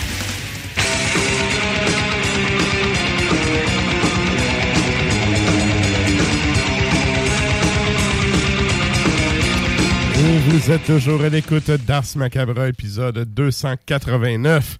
Et là, en fait, euh, moi, je suis allé avec euh, mes deux scènes, OK, pour euh, le prochain bloc. Je suis allé chercher deux bennes plus modernes parce que, ben justement, oui, on, vous passe du, proto-métal. Il y en a qui est venu foutre le bordel avec du black metal en plein milieu de sa chronique. Mais euh, si on enlève ça, en fait, euh, je suis allé chercher deux, euh, deux chansons que j'aime bien dans, dans la mouvance heavy metal traditionnelle. Il y en a un que c'est notamment une, une femme qui est au vocal. Puis l'autre, en fait, c'est un Ben anglais qui a produit, euh, je pense, c'est quatre albums jusqu'à maintenant. Bref, à toutes les fois que je tombe sur ce Ben-là, je suis satisfait. Donc, euh, Stan, je vais t'essayer de nous présenter ça. C'est quoi, c'est euh, qu'est-ce qu'on s'en va entendre à l'instant? Oui, groupe du UK Witch Hazel avec la pièce I Am Redeemed, puis un groupe de la Suède Mystic avec la pièce Nightmares. Et au retour, l'enfant terrible du lac.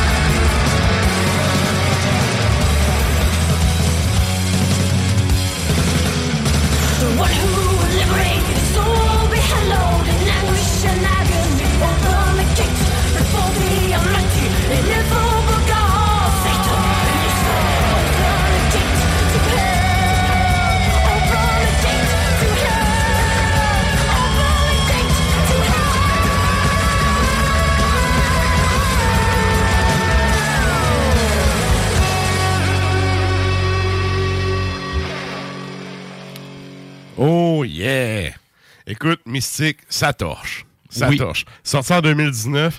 Quand ça a sorti, puis j'ai écouté l'album la première fois, je m'attendais vraiment pas à manger une mornive de même.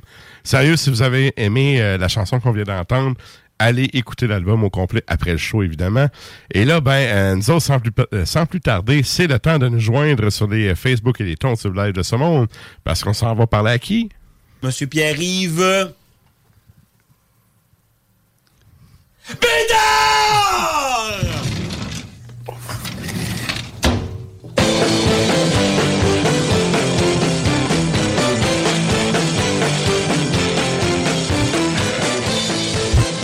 Hey, salut chef, comment ça va?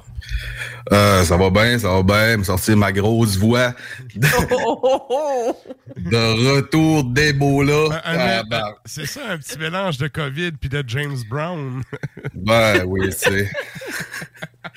On fait une sortie par année avec le bureau, puis. Quinte, oui. C'est exactement ça qui s'est passé. de Ça, ça fait avoir les fesses à l'air sur le photocopieur.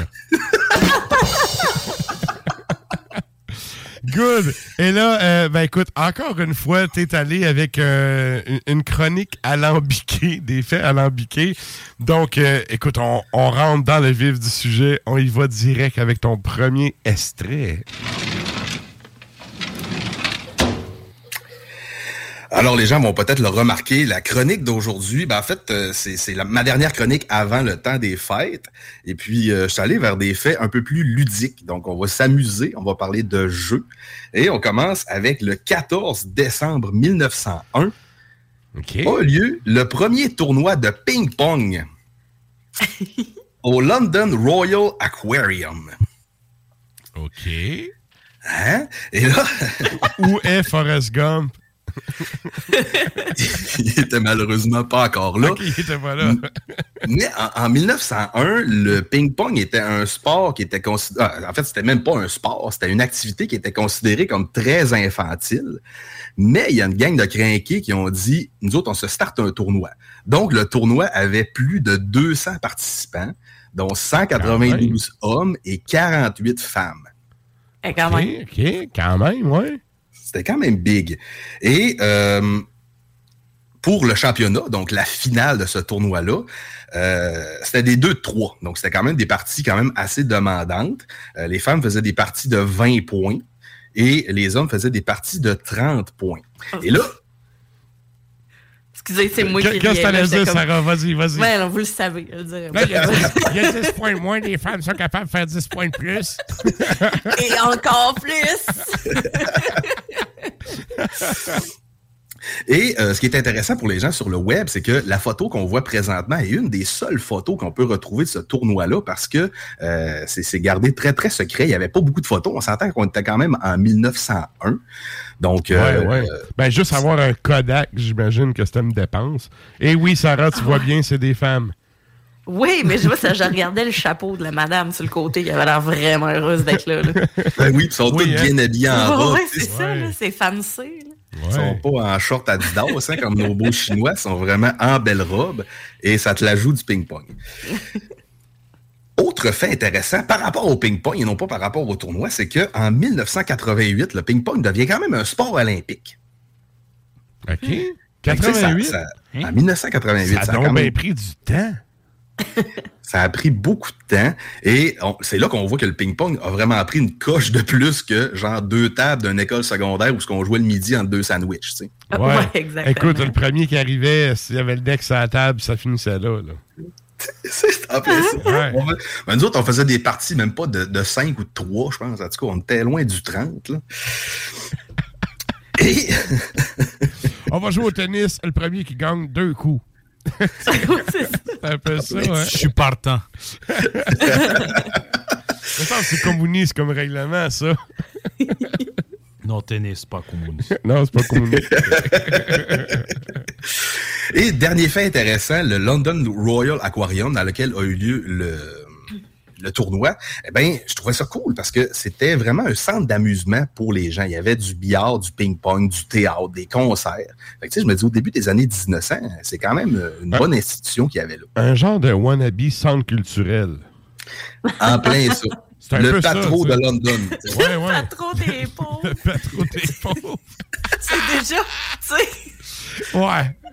Écoute, en plus, l'Angleterre du début du 20e siècle, quelle place qu'il fallait pas naître, là? Sérieux, en tout cas. Et bien malheureusement, ben, deux ans plus tard, ce, ce centre-là a été détruit et ils ont reconstruit quelque chose d'autre par-dessus. Donc, le tournoi était comme un, un événement majeur avant la- le décès du- de, de l'aquarium de Londres. OK. Et là, écoute, je sais pas, avec comme tu nous as trouvé une toune sur Poséidon, sinon je sais pas comment t'as alambiqué ça aussi. En fait, ma question est la suivante. Quel son que ça fait quand on joue au ping-pong? Tic. Ouais, tic, Ouais, ouais. tac, tic, tac, tic, tac. Et là, plus les Hey. gens sont habiletés, plus ça va vite. Tic, tac, tic, tac, tic, tac, tic, tac. Fait que quand on parle de tic, tac, tic, tac, tic, tac, tic, tac, tic, on parle évidemment Ah, des drummers. punk. Un beat punk, yeah. Et là, j'ai pas choisi du punk, mais je suis allé sortir un des drummers qui est fou dans la tête, que d'ailleurs, j'avais eu la chance de voir au Vox Populi ici à Dolbeau. Ça avait pris une heure et demie monter son drum. Je parle de Flo Mounier de Cryptopsy. Ouais, ouais. Donc, euh, je suis allé chercher un bon vieux classique Ah ouais. de Non Sauvert qui est sorti en 96. Cryptopsy, pour les gens qui connaissent pas, qui est né en 92 à Montréal. Écoute, si vous connaissez pas, vous êtes au Québec, là, il y a quelque chose qui va pas. Ben, euh, c'est Clair. ça. Alors, on va aller écouter un petit extrait de Slit Your Guts.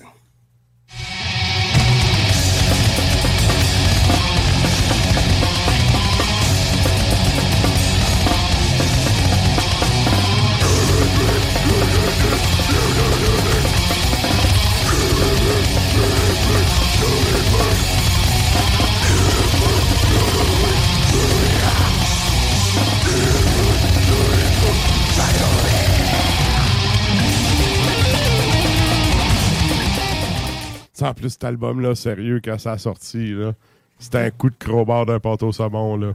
Ah oui. Good! Et ça, ça nous amène à ton deuxième fait.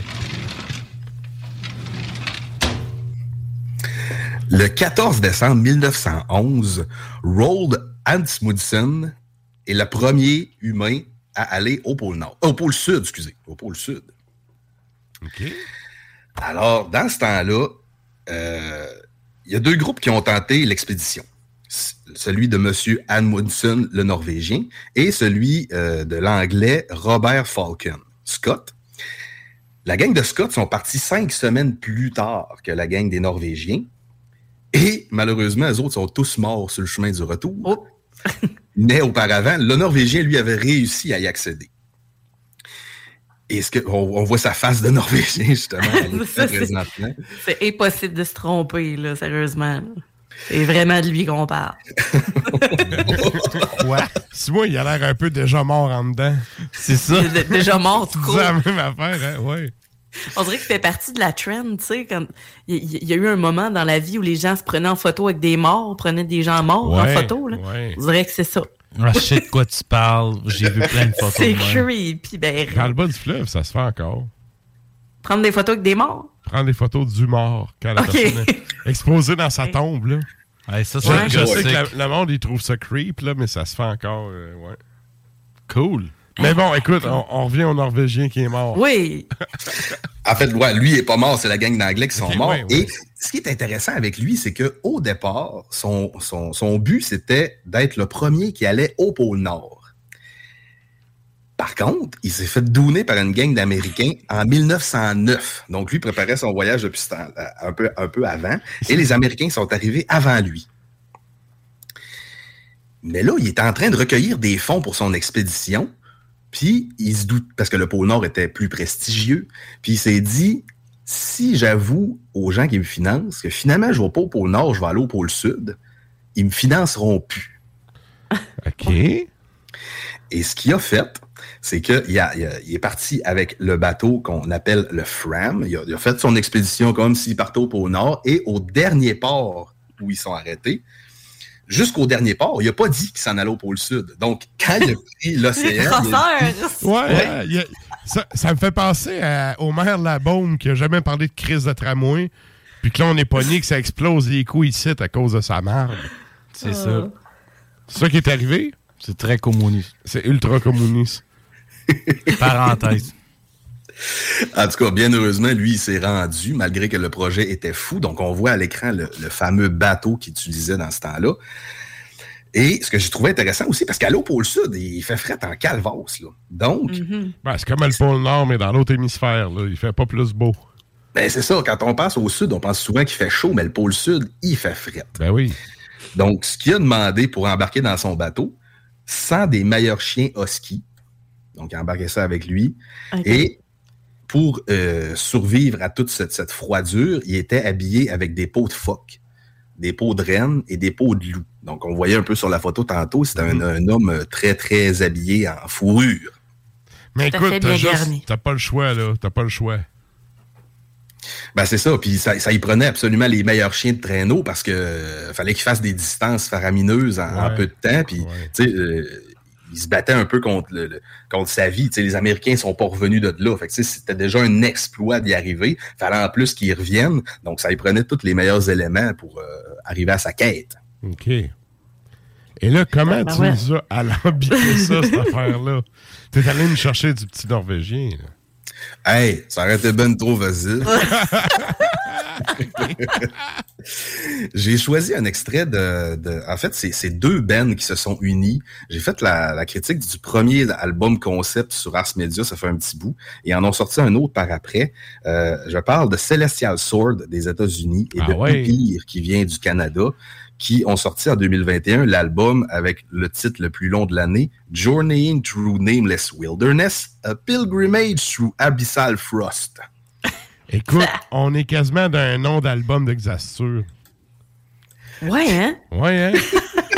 Fait que bref. Ils doivent pas filer. Non, hein? On s'en va entendre ça? On s'en va entendre ça.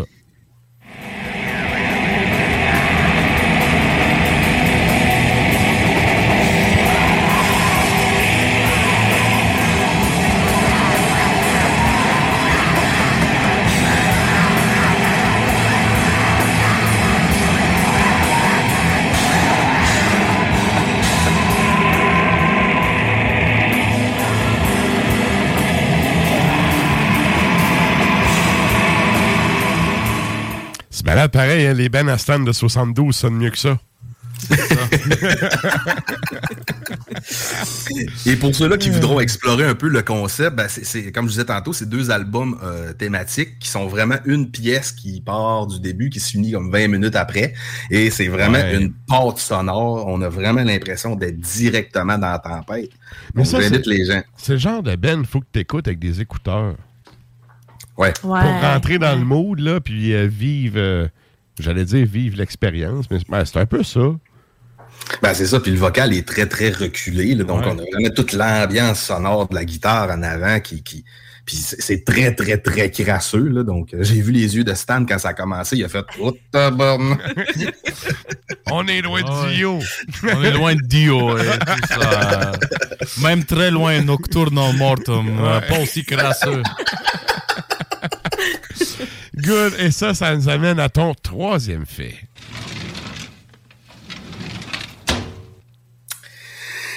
Pendant que je cherchais un troisième fait, je suis tombé sur une nouvelle, puis je me suis dit, ah mon Dieu, c'est pas la bonne date, mais il faut abso- absolument qu'on en parle. Le 12 décembre de 1923, donc euh, voilà deux jours, c'était l'anniversaire de Bob Barker. Ouais. Le gars!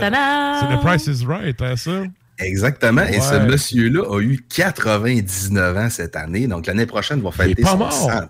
Il est pas mort encore. Il est pas mort, ben non. OK. Hey, là, tu vois, tu m'en apprends une. Ben, en C'est fait, sûr qu'il était plus là. on l'a tout le temps connu comme étant un vieux monsieur. Oui. Là- Mort d'être mort. il est juste jamais mort. C'est Il comme le ressemble à Joe Biden. Ouais, mais il ressemble à Joe Biden, mais avec comme plus de cerveau. Ouais, il est Genre. un petit peu plus dégourdi. ouais, hein? Ici, boire. C'est vrai. C'est la cravate. Il a l'air plus en forme que Joe Biden. Ben oui. Ah, oh, ouais, totalement. Beaucoup plus. pas besoin de se faire aussi. pointer où c'est qu'il faut qu'il aille. Non. Écoute, ah, non, c'est ça. Hey, ça, c'est. Ah, regarde. Non, startez-moi pas sur ce style-là, en tout cas. Non, c'est sûr. C'est Fait- terminé. Et oui, je te laisse aller avec euh, Bob Barker. J'ai aucune idée de ce que tu fais avec ça. Ben, Bob Barker a quand même une carrière incroyable. Il a fait plus de 50 ans de télévision. Et euh, donc, il a animé The Price is Right de 1972 à 2007. Donc, pendant 35 ans qu'il a été à la barre de cette émission qu'on rappelle quotidienne. Y a-tu battu euh, mon grain?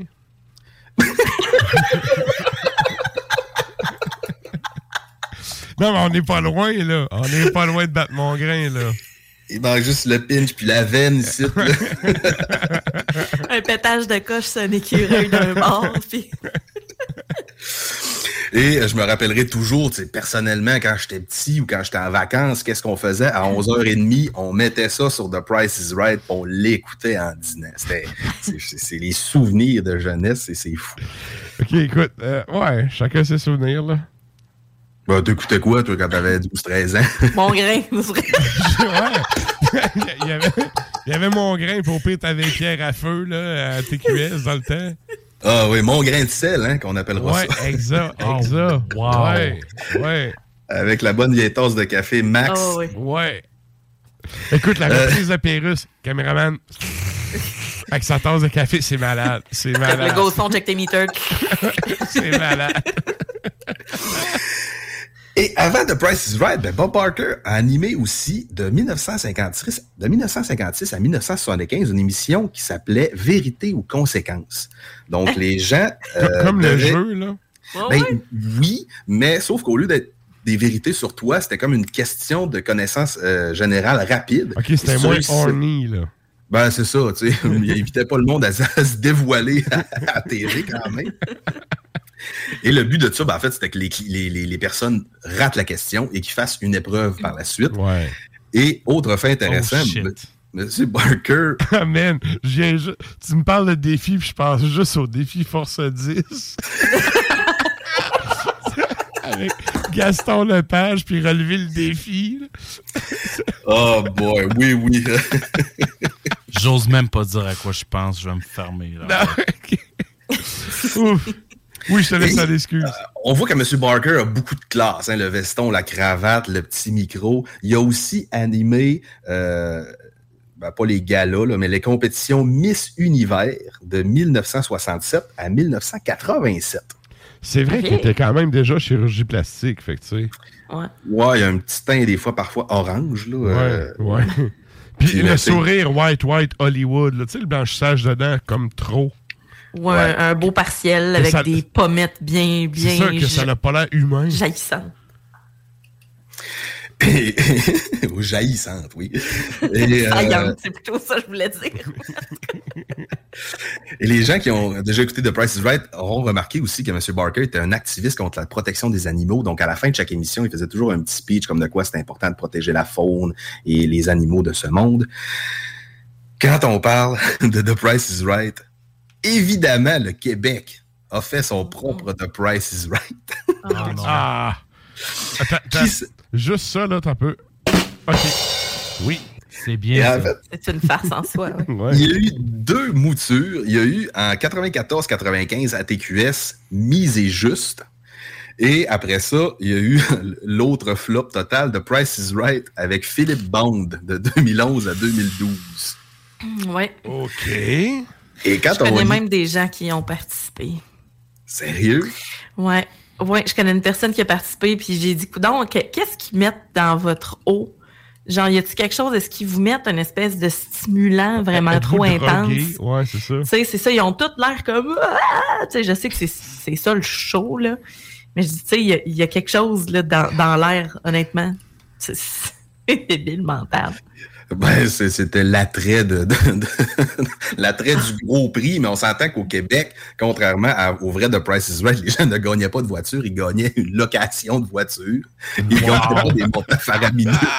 Ça, c'est communiste. Gagner une mixette, pas un blender, tu sais. Exactement. Pour pas la faire sur pied KitchenAid qui fait des pâtes puis tout. Non, non, on la Un batteur sur ça, que c'est Gagner bien un trop pâté à cher. viande, pas une tourtière. yeah. Et The Price is Right, il y a des trucs assez cultes qui sont ressortis de ça. Euh, J'en ai sorti deux. Le fameux Come On Down, hein?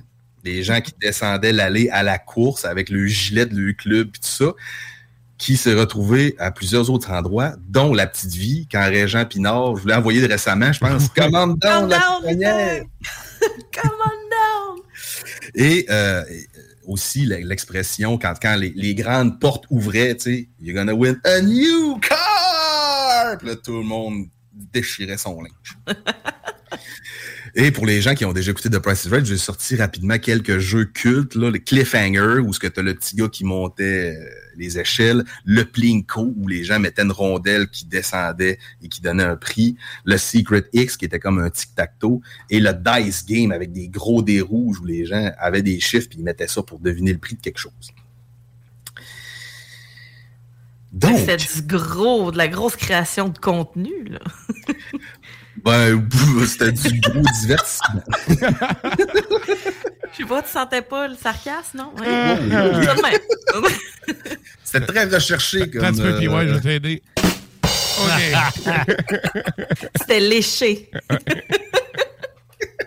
C'était très peaufiné. Alors, musicalement, euh, ce que je me suis dit, c'est que dans The Price is Right, il fallait que les gens, souvent, en fait, le premier jeu, quand les gens allaient, avant de participer, il fallait qu'ils devinent le prix d'un item. Ils ne pouvaient pas dépasser ce prix-là, sinon ils étaient disqualifiés. Il y avait Mhm. plusieurs autres jeux aussi qu'il fallait qu'ils devinent le prix, mettons, de la livre de beurre ou le prix de- de- des œufs ou du, d'Inde dans la canne. Et donc, je me suis dit, je vais aller voir sur Discog. Du blé d'Inde dans la canne. Wow. Là, je- ouais, excuse. Je suis un grand fan de Discog, hein, comme notre Ouais. ami Michel Perron. Et là, je me suis dit, euh, je vais aller essayer de guesser le prix d'un album que j'adore. Et là, quand je suis allé sur Discog, ça ça m'a complètement... J'avais le goût de me défenestrer à voir le prix de cet album-là. je vous parle bien évidemment du split Pan American Native Front Ifernac, qui est Ah, sorti si bol, en- oui. Il est sorti en 2020 sur Goto Arex. Et euh, Dan avait refait un press lui-même. Et là, les prix sont dans le, plan, dans le plafond. On parle pour un album neuf, 200 Canadiens plus shipping. Et un album near mint, donc ouvert, peut-être joué une coupe de fois, 178 pièces canadiens plus shipping. Rien que ça? C'est donc bien pas cher. Ben là, c'est sûr qu'à côté d'un un bootleg de Maiden, c'est À moins 300 cher. pièces, c'est ça. Vous m'impressionnez pas tant que ça. Et pour les gens qui suivent le souterrain, euh, hier ou ce matin, euh, j'ai mis une vidéo du Ouais. de Pan American Native Front qui a fait un show récemment et la qualité sonore et visuelle est écœurante. On va aller écouter. Tu sais, sérieux, là, pour avoir déjà euh, rencontré le gars en personne, l'avoir jasé avec, là, c'est un gentleman. Faut le dire parce que dans le black metal, t'as des gentlemen puis des trous de cul. C'est rarement genre du monde dans le milieu. C'est comme un des deux, là. Bref, j'avais été agréablement surpris de, de- de ma rencontre puis du, du talk que j'avais eu avec. Bref, je te laisse aller. Puis toi, tu te considères-tu gentleman ou trou de cul? Un trou de cul. non, mais moi, man, what you see is what you get. Je vais pas faire semblant d'aimer le monde. Tu sais, c'est- c'est comme Oh, mais ça, c'est gentleman. Si tu me traites comme un cave, moi te traiter comme un cave. Si t'es cool, va être cool. Tu sais, c'est. Si t'es communiste, je vais être communiste. non. non. non. Mais, mais c'est ça, tu sais, t'as comme vraiment deux, deux extrêmes là-dedans. Là, puis, tu sais, tu le vois même backstage, ça. Mais regarde, je ferai pas de name dropping ici. Donc, on va aller écouter War Bells of Death to the Garrisons.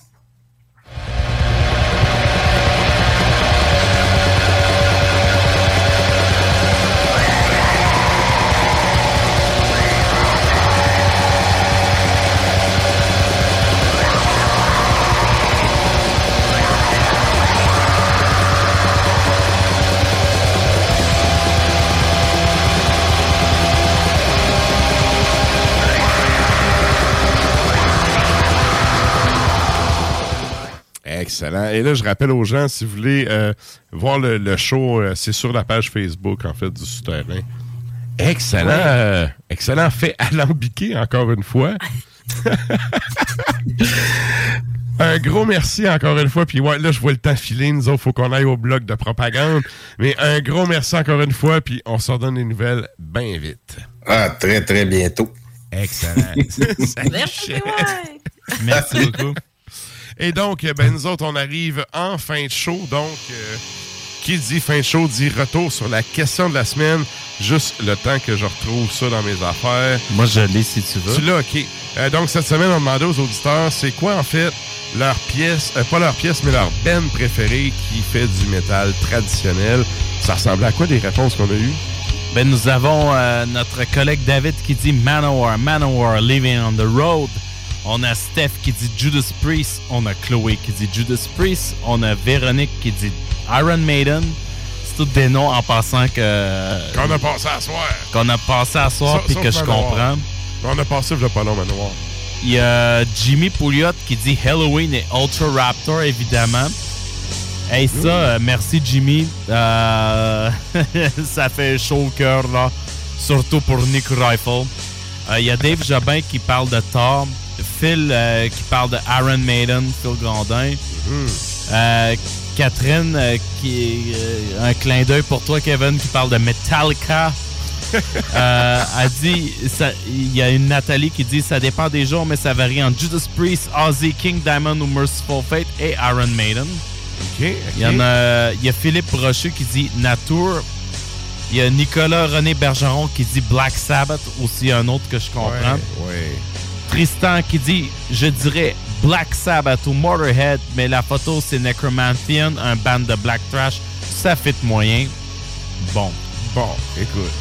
T'as, raison, c'est ça le pire, t'as raison. Mais on, On, parle des fait vitrages. Mais euh, c'est ça. Rick euh, Tremblay qui parle de Manila Road, euh, très rare. Ouais, ouais. Euh, Kevin Marchand qui parle de Megadeth, Black Sabbath, Motorhead, Merciful Fate, Venom. En passant, Kevin, euh, Megadeth, ça s'écrit pas D-E-A-T-H, euh, c'est D-E-T-H. Très important. Ou tu peux l'écrire aussi Megadave. Megadave, ça c'est très Megadave, bien. ça le fait. No Prayer for the Dying par Maiden et Last Command de Wasp. Oh, oh, ouais. No Prayer for the Dying, Last Command. Nice, c'est original. OK. Pantera, puis Accept. Pantera de Yann Morris, puis Accept de Nicolas François Payotte. Euh, gang, euh, très... Accept, j'avoue que euh, oui. Oui. Ouais. Ça peut être un très, très, très bon choix, là. T'allais dire, Sarah, excuse? Je J'étais bien d'accord, moi. T'es, vraiment d'accord avec ça? Moi, moi Oui. j'accepte ça aussi. T'acceptes ça, toi? Moi, je te dirais, Sabbath et Maiden, c'est mes deux. Encore plus, Sabbath à cause de mon père, Maiden à cause que ça l'a tellement marqué mon secondaire. Tu sais, c'est. comme je disais tantôt, tu sais, Steve Harris, c'est le dos qui fait que j'ai appris à jouer de la bass. J'ai Ah pas oui. eu de bass Noël, tout. mais je me suis acheté une vraie bass et écoute, dans le fond, moi, je jouais de la guitare On cherchait un Chris de bassiste. Il n'y a jamais de bassiste. Dans le bas du fleuve, ça existe encore moins qu'à Québec. J'ai fait, bon, si m'a me sacrifier, je vais aller m'acheter ça, cette guitare à quatre cordes-là. Ça me colle encore au cul 40 ans plus tard, esti. Mais pas qu'une petite corde de plus, au moins. hein. Ouais, une petite corde de plus. Une petite corde de plus. Ah, en bas de 5 cordes. Ouais. Ah, mais en bas- Non, même pas. J'en ai encore une, une bonne vieille 4 cordes. C'est important, ça. Mais je me sens un petit peu handicapé quand je joue sur une 4 cordes. Je sais pas, j'ai une Rickenbacker à 4 cordes puis à sonate. S'il vous plaît. Ok. Ah. Hey, j'ai tellement des gangs, je vais te dire en don, ça le dit pas. C'est bon. Et, et toi, Sarah, ça serait quoi tes euh, ton band métal prêt? Ben, dans ce style-là, il y a quelqu'un qui a nommé Halloween, puis je trouve que moi, ça me rejoint beaucoup parce que j'ai vraiment débuté mon écoute de métal avec du power, puis avec, mettons, du Cradle of Field quand j'étais plus Ah jeune. ouais, fait que, tu sais, Halloween, on dirait que c'est, ça, a toujours, euh, ça a toujours été les débuts, puis c'est, ça a tellement évolué, puis ça reste quand même le son old school qui est encore Ouais, là, tu sais. ouais. Fait que euh, moi j'aime bien euh, j'aime bien Halloween comme réponse. euh, Good. ouais, good. à brûle pour poil. là, ouais. Et toi, c'est sûr, Stan, c'est Judas Priest. C'est Iron Maiden, Judas Priest, Black Sabbath. J'ai j'ai de la misère à, dé- à définir lequel des trois. C'est- les trois qui reviennent le plus. Good. Et là, euh, je vois le temps qui file. Il nous reste peut-être une petite minute vite vite pour présenter Uriah Heep, un band qui, est, euh, qui a quand même qui a marqué la Bulgarie. Fait que je te laisse présenter ça vite vite. Je fais ça vite. Et Euh, euh, juste, juste avant, je rappelle, on est disponible en podcast un peu partout. Dis- Tu sais, dispatchez ça à vos amis. C'est le temps des fêtes, là, si vous voulez euh, faire de la propagande pour le métal. On est là toutes les semaines. Passez ça, passez le mot. Et là, ben nous autres, on finit ça en musique. Je te laisse aller, Stan. Uriah Heep, c'est un band anglais des années 70 selon euh, Headbanger's Journey de Sam Dunn. C'est des pionniers du prog metal. Puis, sachez ceci, il y a une fête nationale, l'équivalent de la Saint-Jean en Bulgarie, qui porte le nom de une de leurs tunes, euh, qui est July Morning, mais c'est pas la tune qu'on va passer, mais c'est un groupe très important pour la Bulgarie, puis ça symbolise un peu notre libération du communisme. Fait que voici Uriah Heep avec Bird of Prey. Merci beaucoup. Sur ce, bonne semaine tout le monde. Bonne semaine. Ciao!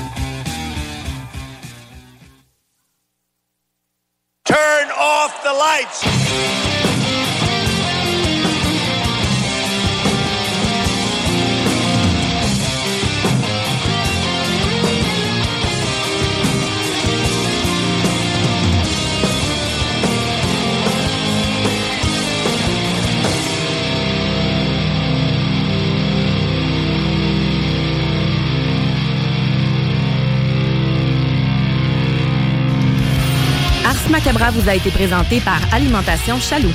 Pour faire vos choix brassicoles parmi plus de 1000 bières différentes, rendez-vous dans une de leurs succursales, soit au Grand Marché, Saint-Émile et Beauport. Even when we're on a budget, we still deserve nice things. Quince is a place to scoop up stunning high-end goods for 50 to 80% less than similar brands. They have buttery soft cashmere sweaters starting at $50, luxurious Italian leather bags, and so much more. Plus, Quince only works with factories that use safe, ethical, and responsible manufacturing. Get the high-end goods you'll love without the high price tag with Quince. Go to quince.com/style for free shipping and 365-day returns.